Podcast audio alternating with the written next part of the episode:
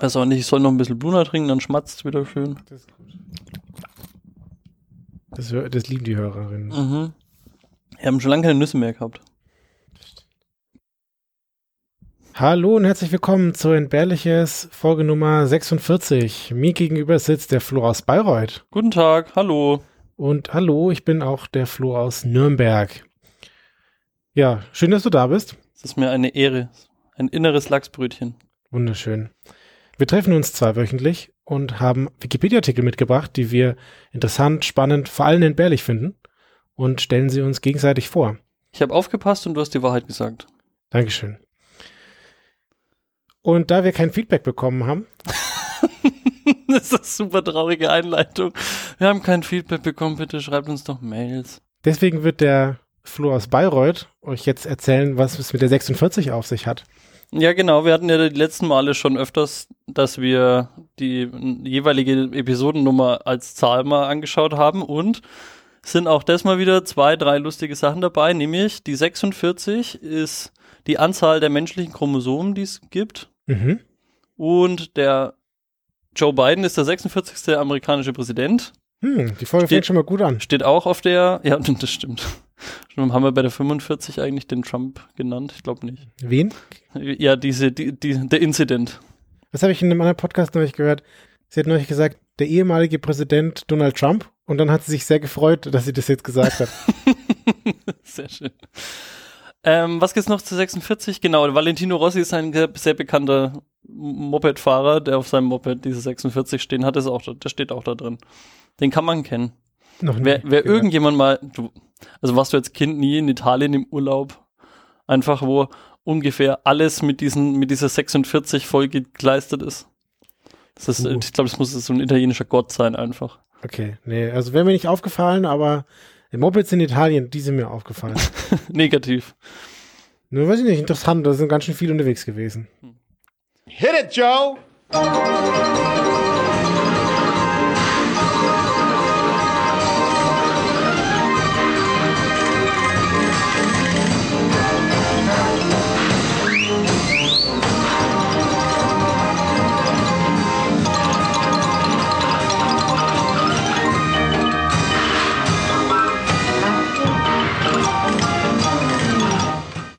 Nachdem wir jetzt Folge 46 haben, wirst du mir, denke ich, zum 46. Mal etwas erzählen aus der Wikipedia. Das ist richtig. Das ist richtig. Ich habe mich wirklich wieder vorbereitet. Und zwar habe ich heute einen Artikel dabei, der Smooth heißt. S-M-O-O-T. So Wie, wie Mood. Nee, schreibt Nee, bestimmt auch mit anders. T. Okay. Das macht nichts. Und zwar geht's um einen Oliver A. Smoot, Mhm. der in eine Studentenverbindung eintreten wollte, 1958. Mit Studentenverbindungen zu der Zeit haben wir auch schon positive Erfahrungen gemacht, ne? Ich wollte gerade sagen, ob das die, die Fischsache, war das in der Zeit? Was? Welche es gab doch, Fischsache? es gab, hatten wir das? Ach, das mit diesem Goldfischtrick. ja. Ja, nee, das ist es nicht. Aber, er, aber Oliver A. Smoot klaut auch niemanden irgendwelche Unterhöschen am Campus. Das macht er auch nicht. Zumindest steht es nicht in seinem Artikel. Okay. Ähm, und zwar Oliver A. Smoot wollte in, ähm, im MIT 58 einer Studentenverbindung beitreten. Und zwar Lambda Chi Alpha, Mhm. wie wir alle so schön heißen. Und er hat als Eingliederungsritual oder Aufnahmeritual ähm, sich auf eine Brücke legen müssen, um zu vermessen, wie lang sie ist. Eine, eine Brücke legen, um sie zu messen, wie lang sie Es ist. gibt die Harvard Bridge, Mhm. und ähm, sein, er musste sich da drauflegen und dann wurde mit ihm als Maßstab gemessen, wie lang diese Brücke ist. Okay. Daraus, daraus hat sich eine Maßeinheit entwickelt, Hm. nämlich Smooth. Oh, das ist ja witzig. Und die Harvard Bridge ist 364,4 Smooths lang plus minus einem Ohr. das ist, das hat sich verbreitet, sagen wir es mal so, Mhm. dass der Smooth ähm, eine genormte, eine genormte Größe hat, nämlich 1,7018 Meter. Okay. Und diese Markierungen, zum Beispiel auf der Hälfte der Brücke, ist eine Markierung, wo er dann gelegen war oder Mhm. hat, wurde dann markiert, das ist jetzt hier die Halfway to Hell, also auf dem Mhm. halben Weg zur Uni sozusagen. Ah, Ist okay. bei irgendwie halt, muss jetzt ausrechnen, die Hälfte von 360. Ähm, Smooth markiert. Smooth ist äh, mittlerweile eine so bekannte Maßeinheit, eine humoristische Maßeinheit, Mhm. dass der Google-Umrechner sie kennt. Ach, Also- schön. Und man kann also auf Google Maps Distanzen in Smooth ausrechnen. Und witzig finde ich, dass der in seiner späteren Laufbahn Direktor von dem ANSI-Institut, äh, von dem, äh, von, von Oh. ANSI halt wurde. Das ist das American National Standardization Institute. Ja. Also die für die Standards sorgen 2001 bis 2002. Und 2003, 2004 wurde er sogar noch der Vorsitzende von ISO. Da geht mir Also- das Herz auf. Ja, und das war's schon. Äh, 55 Prozent von äh, haben wir den Artikel zu Mori zu verdanken. Okay, ja. Äh, danke, Mori. Ich habe Fragen. Wie vermisst man eine Brücke mit Menschen? Also, wenn man Fuß sagt oder so, ich kann mir vorstellen, dass man dann so einen Fuß nach dem anderen dahin voreinander stellt. Aber wenn du da so liegst und dann musst du dich halt einfach mit deinen Füßen dahin legen, wo dein Kopf war. Er ist immer Also wieder doch umgefallen. ungenau. Er muss immer aufstehen und dann wieder hinfallen. Hat er so, Ra- so Räder geschlagen? Ich habe ehrlich gesagt keine Ahnung, wie sie das genau spezifiziert haben, dass der jetzt da und da liegen muss. Das ist auch eher so, wie gesagt, so ein Aufnahmeritual. Aber Haben die alle das Aufnahmeritual durchführen müssen? Oder nein, das ist ein spezielles gewesen für ihn. Okay. Nur Für ihn.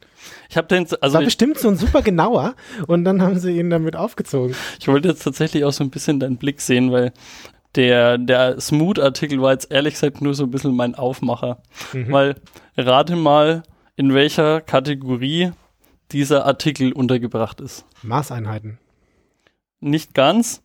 List of humorous units of measures, also Mhm. lustige Maßeinheiten.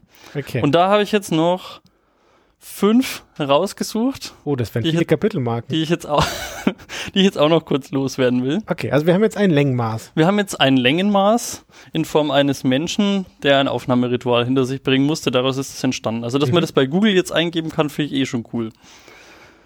Ich habe noch ein weiteres Längenmaß, aber das mal eins für extrem kleine Längen, nämlich die, äh, die Beard Second, also die Bartsekunde. Okay.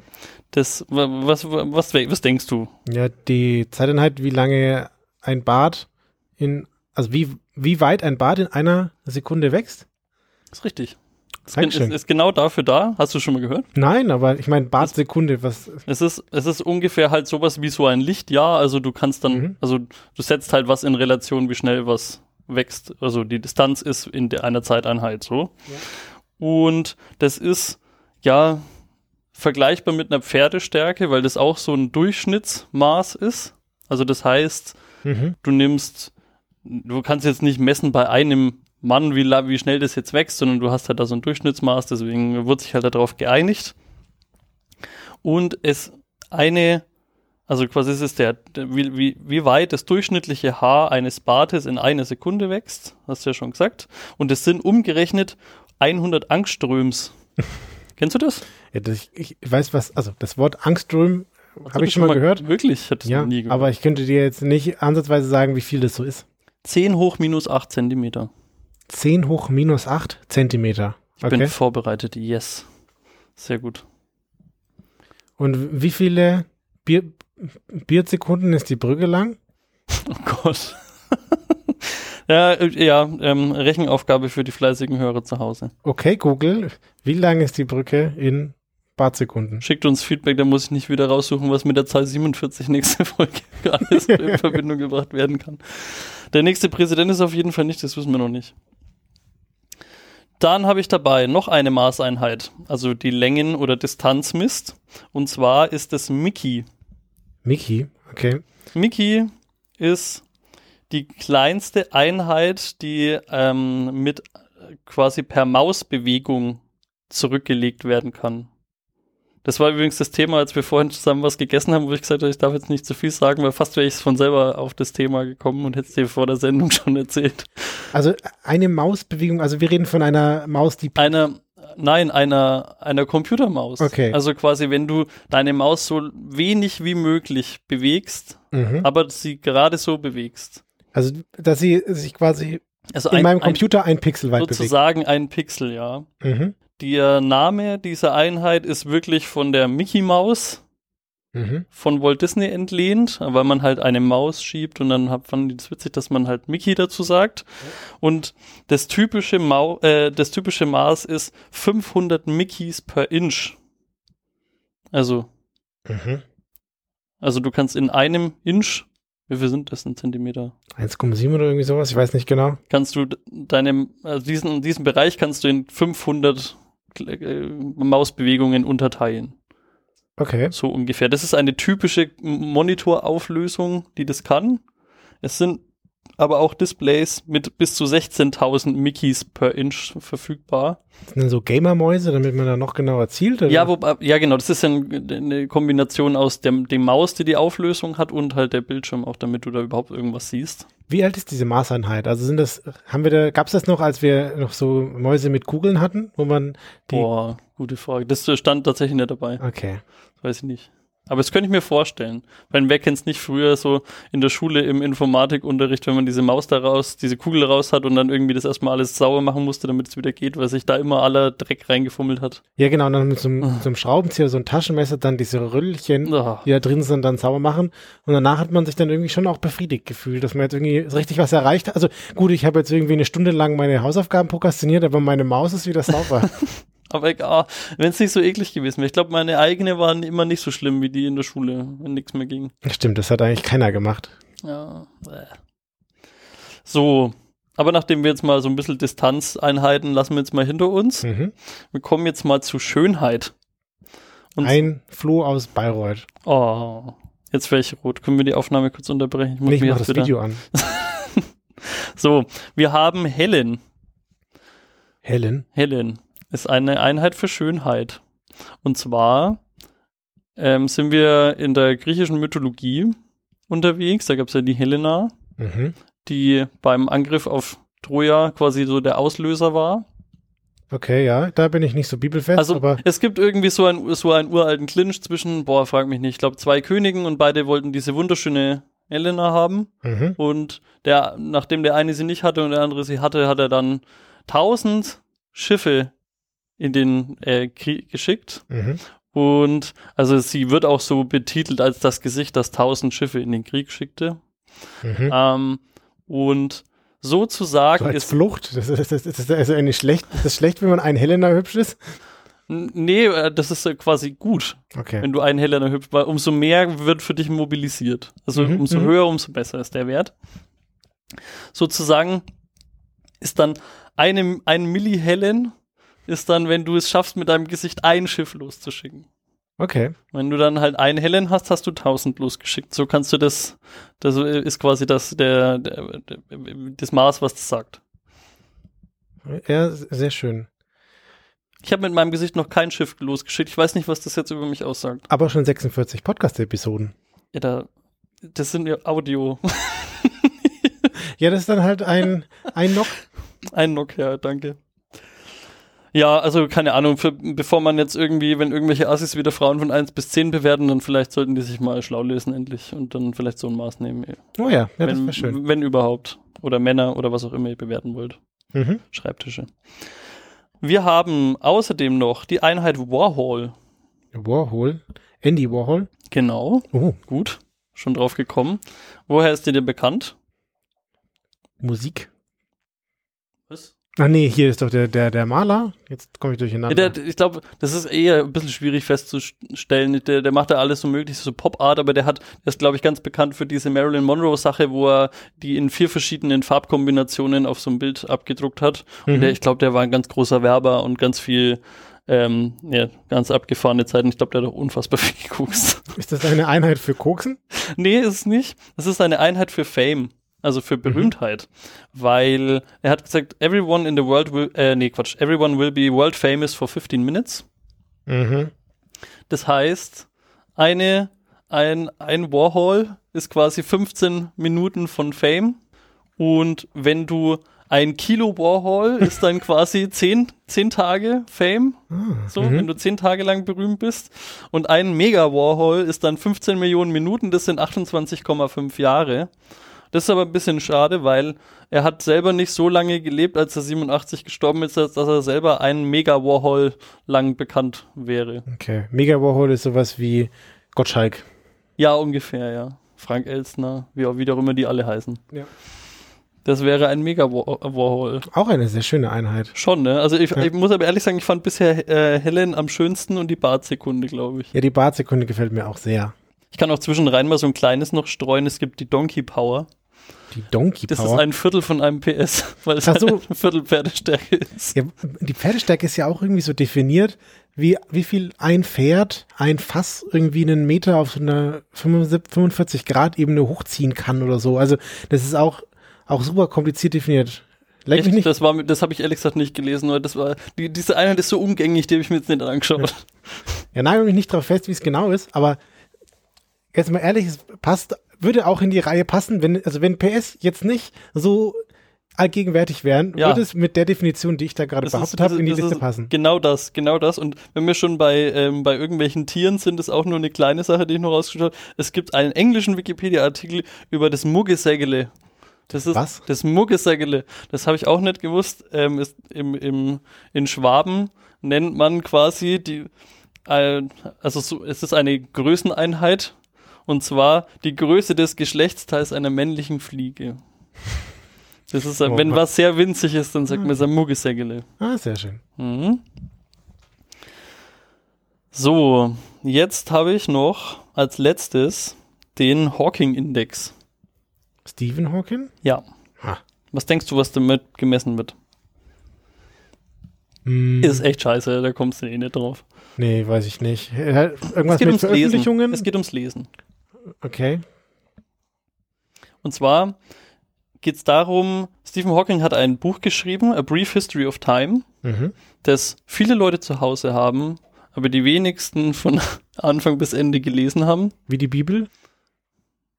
weiß nicht, wie hoch der Hawking-Index da ist. Aber, also, so, dann, und aufgrund davon hat sich ein Jordan Ellenberg den Hawking-Index ausgedacht und er will damit ausdrücken, wie viel Prozent der Eigentümer dieses Buchs das Buch von vorne, also von Back to Back, von, also Mhm. von Anfang bis Ende durchgelesen haben. Weil das halt bei dem Buch sehr niedrig ist, also bei dem, der Hawking-Index bei A Brief History of Time ist bei 6,6 Prozent. Okay. Das hat man dann mit so einer Umfrage ermittelt oder irgendwie sowas. Es kann, es kann sonst was sein. Es hat, gibt Müssen da keinen eigenen. machen. Äh, Kenne ich keinen, der das kann. Okay, schade. Jo, Wie ist der Hawking-Index von unseren Folgen? Das muss ich am. Ende fragen. Das muss ich am Ende fragen. genau. Das ist eigentlich gut, ja. Da haben wir wenigstens eine nachweisbare. Aber bei Spotify könnte man das sogar nachschauen, wie, wie weit die Leute gehört haben. Ich mich richtig erinnere. Kann sein, da kannst du nur du reinschauen. Ich gebe dir den Zugang. Nee, machen wir nicht. Wir machen kein Account-Sharing. Sonst wirst du gleich gesperrt. Ja. Ja, spannend deine Wenn ihr an dieser Stelle Werbung gehört habt, war Spotify. ja, schöne Grüße. Ja. Na gut. Das Ja. war's jetzt mit meinem Thema. Ich habe jetzt für die ganze Liste ehrlich gesagt nicht nochmal den Autor rausgesucht, habe jetzt gerade vergessen. Ist okay. Äh, das fand ich sehr spannend. Es sind sehr schöne Maßeinheiten. Ja. Und ich glaube, ich werde mehr darauf achten, so auf obskure Maßeinheiten. Ähm, du kannst auch, wie gesagt, die ganze Liste, List of Humorous äh, Units of Measures, gern mal anschauen. Da sind noch einige andere lustige Sachen dabei, ähm, aber die fand ich jetzt besonders schön. Ja, die finde ich wirklich sehr schön. Dankeschön. Extra für dich kuriert, Danke dir. kuratiert. Herausgesucht. Such dir das Wort einfach aus. Danke. So. Und wie schaut's bei dir aus? Ja. Wir machen heute Persönlichkeitsanalyse. Ähm, ich, kannst du, kann ich jemand anders einspringen lassen? Möchte Nö, ich. es ist jetzt schon zu spät. Ich habe da alle deine persönlichen Informationen eingetragen Ach, cool. Und die, Bist jetzt auch bei Clubhouse? die Persönlichkeitsanalyse sagt, du bist auf die Zuneigung und Bewunderung anderer angewiesen, neigst aber dennoch zu Selbstkritik. Ja, das ist, deswegen habe ich einen Podcast. Genau. und das war jetzt Persönlichkeitsanalyse und wir reden heute über den Barnum-Effekt. Aber, aber hast du das jetzt einfach ausgedacht oder hast du in irgendeinem Generator was eingegeben oder was? Wir reden gleich über den Barnum-Effekt. Okay. Die Definition davon ist, er bezeichnet die Neigung von Menschen, so wie du einer bist, vage und allgemeingültige Aussagen über die eigene Person so zu interpretieren, dass sie als zutreffende Beschreibung empfunden werden. Wenigstens sagst du mir das diesmal am Anfang. Weil den Trend, dass du mich am Anfang immer in irgendeine Scheiße reinlaufen lässt und dann am Ende sagst, ja, übrigens da warst du auch von betroffen. Ja. Das ist auch echt scheiße. Ich habe deine persönlichen Daten natürlich nicht irgendwo im Internet eingegeben und der Satz kommt uns auch gleich nochmal über den Weg.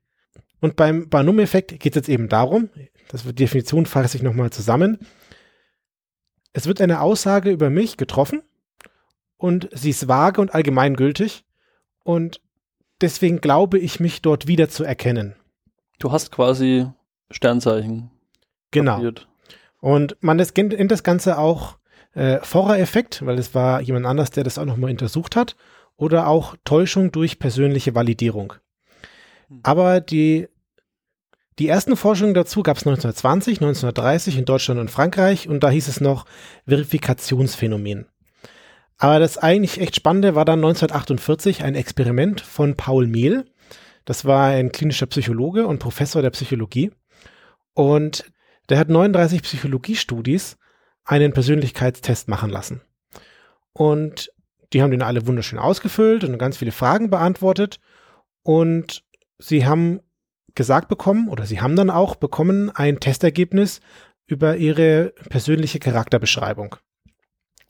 Und die Studis haben dann diese persönliche Charakterbeschreibung entgegengenommen, die ganz persönliche, und haben sie dann auf den Wahrheitsgehalt bewertet, von 0 mangelhaft bis 5 perfekt.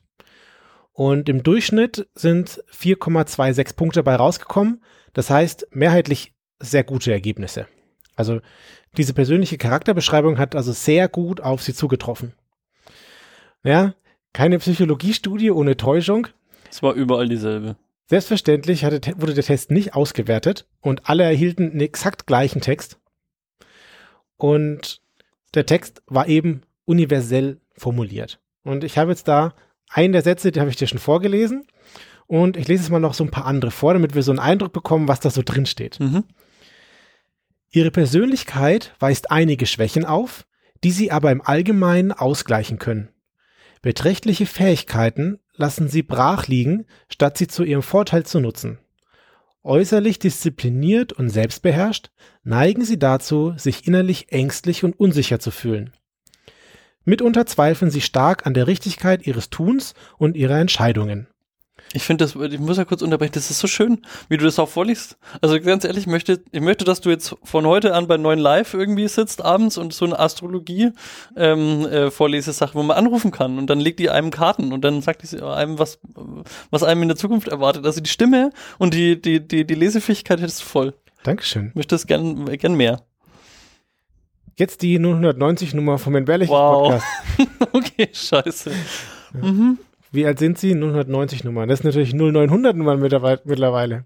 Und das wusste ich auch nicht. Äh, Schon seit 1000 Jahren. Hm. Deshalb, wo ich ja jeden Samstag anrufe. Sie bevorzugen ein gewisses Maß an Abwechslung und Veränderung und sind unzufrieden, wenn sie von Verboten und Beschränkungen eingeengt werden. Sie sind stolz auf ihr unabhängiges Denken und nehmen andere Leute Aussagen nicht unbewiesen hin. Doch finden sie es unklug, sich anderen allzu bereitwillig zu öffnen. Manchmal verhalten sie sich extrovertiert, leutselig und aufgeschlossen, dann aber auch wieder introvertiert, skeptisch und zurückhaltend. Manche ihrer Hoffnungen sind ziemlich unrealistisch. Findest du dich wieder? Ja, voll. Das, das, das ist gruselig, wie gut du mich kennst. Ja. Einfach. Ohne, dass ich irgendwas eingegeben habe. Dieser Test, den der Psychologe durchgeführt hat, der wurde von vielen anderen mit demselben oder sehr ähnlichen Text du- durchgeführt und die haben alle das Experiment bestätigt. Und jetzt natürlich die Frage, was, das waren jetzt so Sätze und die sind jetzt irgendwie so allgemeingültig, aber sie könnten auch irgendwie passen. Und was haben die jetzt da gemein? Also was machen diese Barnum-Aussagen aus? Okay, Wer ist eigentlich Banum? War das der Typ? da kommen wir gleich Okay. zu, warum das so heißt. Ja. All diesen Sätzen ist gemein, dass etwas fehlt. Also es fehlt eine Objektivität und es fehlt eine Falsifizierbarkeit. Dann betonen sie etwas, nämlich eine Gemeinsamkeit, die alle Menschen haben und Eigenschaften, die Menschen gerne hätten. Dazu kommt, dass es immer so ein subjektives Element gibt und wir unbewusst sie passend interpretieren. So, ich habe jetzt mal noch ein Beispiel mitgebracht, ein ganz kurzes. Sie gehen nicht gern große Risiken ein. So, kannst du jetzt auf die, dich abklopfen, ob das stimmt? Schon, ne? Gehst nicht gern großes Risiko. Ich gehe eigentlich jeden Tag auf volles Risiko. So. Mit dem Satz, Sie gehen nicht gern großes Risiko ein, können wir mal drauf schauen. Also, ist es jetzt objektiv? Naja, was ist ein Risiko? So, definiere Risiko, keine Ahnung. Ist es falsifizierbar? Naja, war das jetzt ein großes Risiko, dass ich eingegangen bin? Hm, weiß ich nicht. Also kannst du jetzt auch nicht sagen, das stimmt oder das stimmt nicht. Dann betont es etwas, ja? Die Gemeinsamkeiten aller Menschen. Also alle Menschen wägen irgendwie Risiken ab, ja? Also es trifft schon auch. Und dann hast du die Betonung auf der Eigenschaft, die Menschen gerne hätten. Also ich würde gern schlaue Entscheidungen treffen. So. Und jetzt kommt halt der Clou. Du hast jetzt dieses subjektive Element, also ich definiere selber, was ein großes Risiko ist. Mhm. Und dann kannst du das natürlich unterbewusst anpassen. Großes Risiko, zu großes Risiko. Und am Ende des Tages kann man sagen, naja, ein großes Risiko ist ein Risiko, das ich nicht gern eingehen würde. So. Und der Angsthase und auch der Draufgänger definieren jetzt halt, naja, also ich gehe jetzt hier kein sinnloses Risiko ein, sondern ich gehe ja nur bestimmte Risiken ein und von daher passt das total gut. Dass das natürlich für die beiden völlig anders ist, also der Angsthase macht, hört viel früher auf, Dinge zu tun und der Draufgänger hört viel später auf, irgendwas zu tun und Risiko einzugehen, aber das große oder zu große Risiko geht ja keiner ein, weil sie sind ja nicht doof. Hm. So. Und das finde ich eigentlich eine schöne Dekonstruktion von, von diesen Sätzen, wie die so funktionieren. Ich, ich finde es eigentlich generell irgendwie super spannend, dass, also ich meine, in den Sachen, die du jetzt aufgezählt hast, da sind ja immer sehr viele Gefühle dabei. Also da sind ja sowohl Ängste, das sind auch irgendwie Risikobereitschaft, dann sind irgendwie, ähm, was war denn noch alles? Halt diese ganzen Gefühle und alles, was so in einem vorgehen kann, immer im einen oder anderen Extrem dabei. Und das ist ja eigentlich eher die Challenge, da halt so zu erkennen, dass jeder Mensch das hat. Also das ist ja nicht, das ist nicht der eine Mensch ist nicht der eine Draufgänger, der einfach das immer super eingeht, sondern der hat genauso Schiss vor Dingen oder der hat jetzt dann, der ist schüchtern bei anderen Sachen oder wie auch immer. Deswegen ist ja eigentlich die, die Quintessenz, was man jetzt daraus ziehen kann, dass einfach jeder Mensch unfassbar komplex ist in seinem, in seinem Wesen, wie er halt so schon ist. Genau. Und trotzdem kann man sie so einfach zusammenfassen mit so ein paar Tricks. Ja. Es oh, gibt- übrigens, da gibt es, glaube ich, auch einen, ähm, einen Effekt, der so heißt, wenn, boah, shit, wie heißt das? Wenn du durch die Fußgängerzone gehst zum Beispiel Mhm. und ähm, dir klar wird, dass das Leben von jedem anderen um dich herum ungefähr genauso kompliziert ist wie dein eigenes. Hm, ja. Und die alle Mhm. wahnsinnig vielschichtige Probleme und auch schöne Sachen oder Hobbys oder was auch immer noch was haben und hinter jedem da eine Riesenwelt an Dingen eigentlich steckt. Aber ich weiß nicht mehr, wie das heißt. Weißt du das noch? Wir haben da, Nee, glaube weiß ich, ich schon mal drüber gesprochen. Hm, kann ich mich nicht erinnern. Naja, es hat auch ein Bertram Forrer, hat so eine Testreihe durchgeführt, der hat Zeitungshoroskope genommen und damit hat es auch 1A funktioniert. Und jetzt noch so ein bisschen die Frage, jetzt hast du schon gesagt, es geht um Em- Emotionen, aber was enthalten so typische Barnum-Aussagen?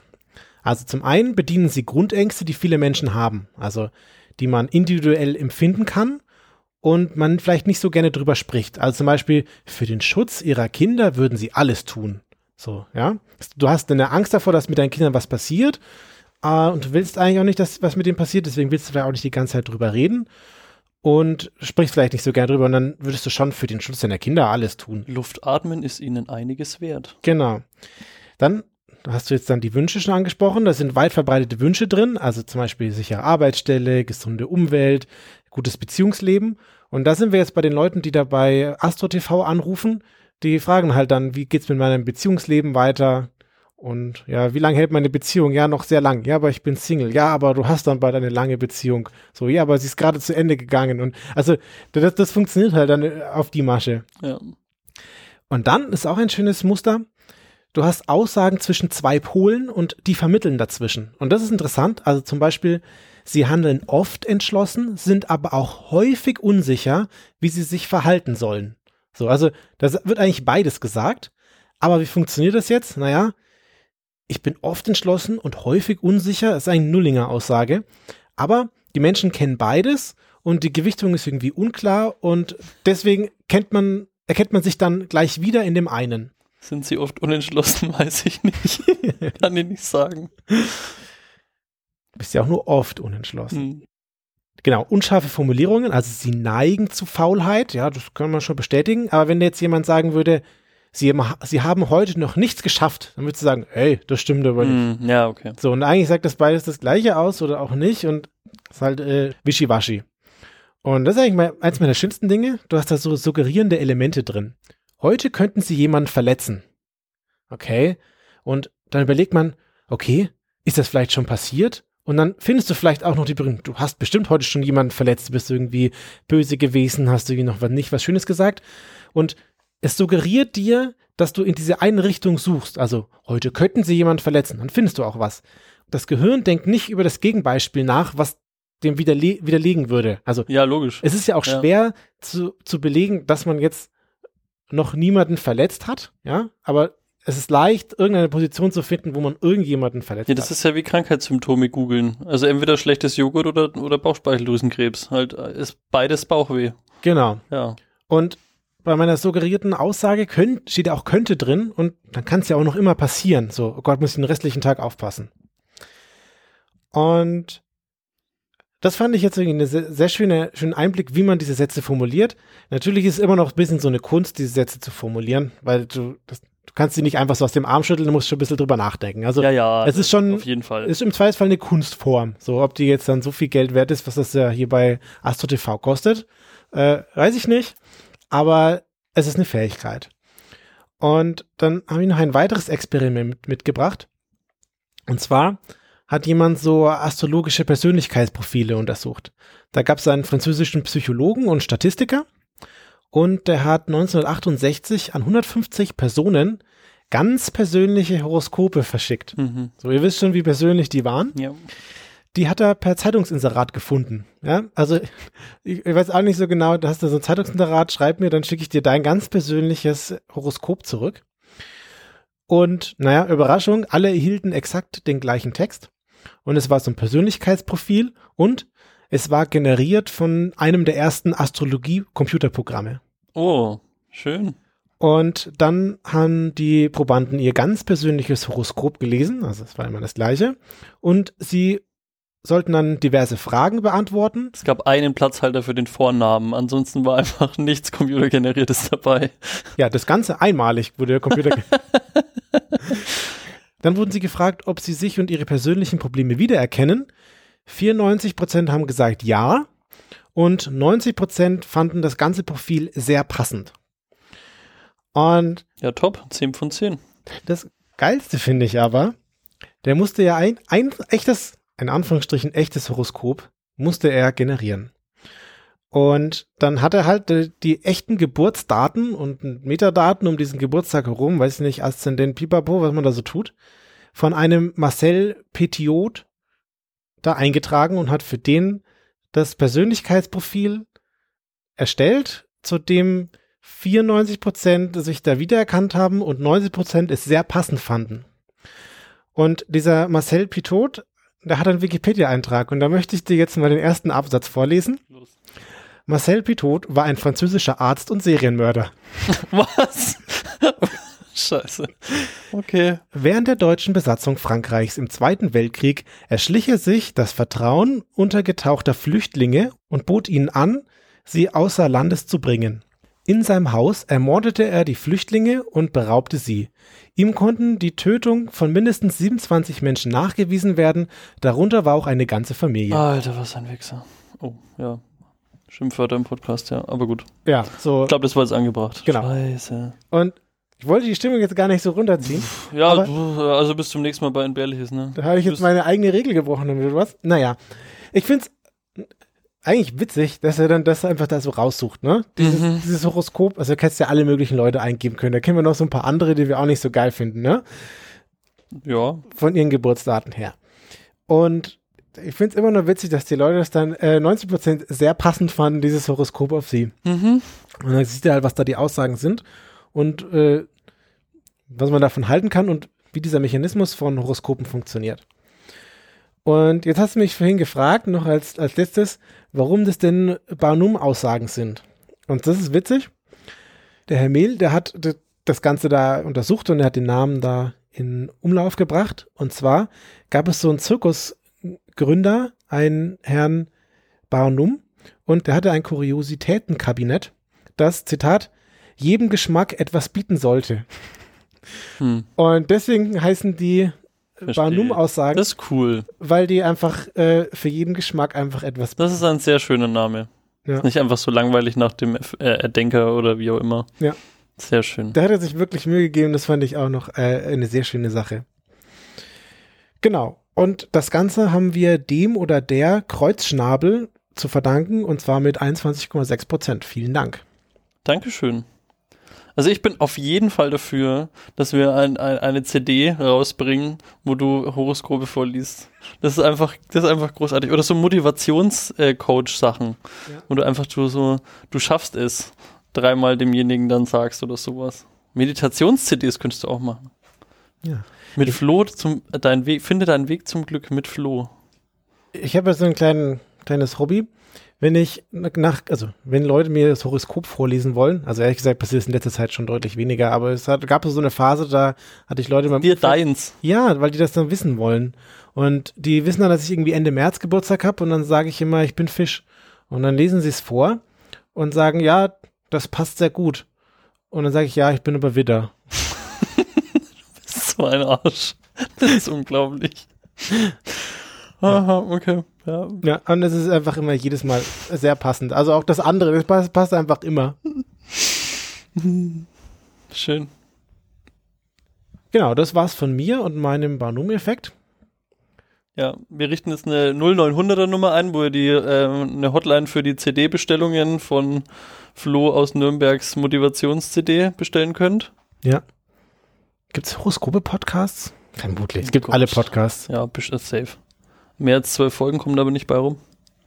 Ja, ich habe tatsächlich überlegt, wie ich den Einstieg mit dir machen soll. Und jetzt habe ich einfach einen Satz von unten genommen. Aber ich hatte überlegt, ob ich irgendwie so Horoskopsachen raussuchen soll und da irgendwie so einen Satz finde. Ähm, und das ist, also, da gibt's so Seiten, da kannst du dir ein Tages-, ein Wochen-, ein Monats-, ein Jahres-, irgendwie ein Jahrzehnt-Horoskop irgendwie rauslassen.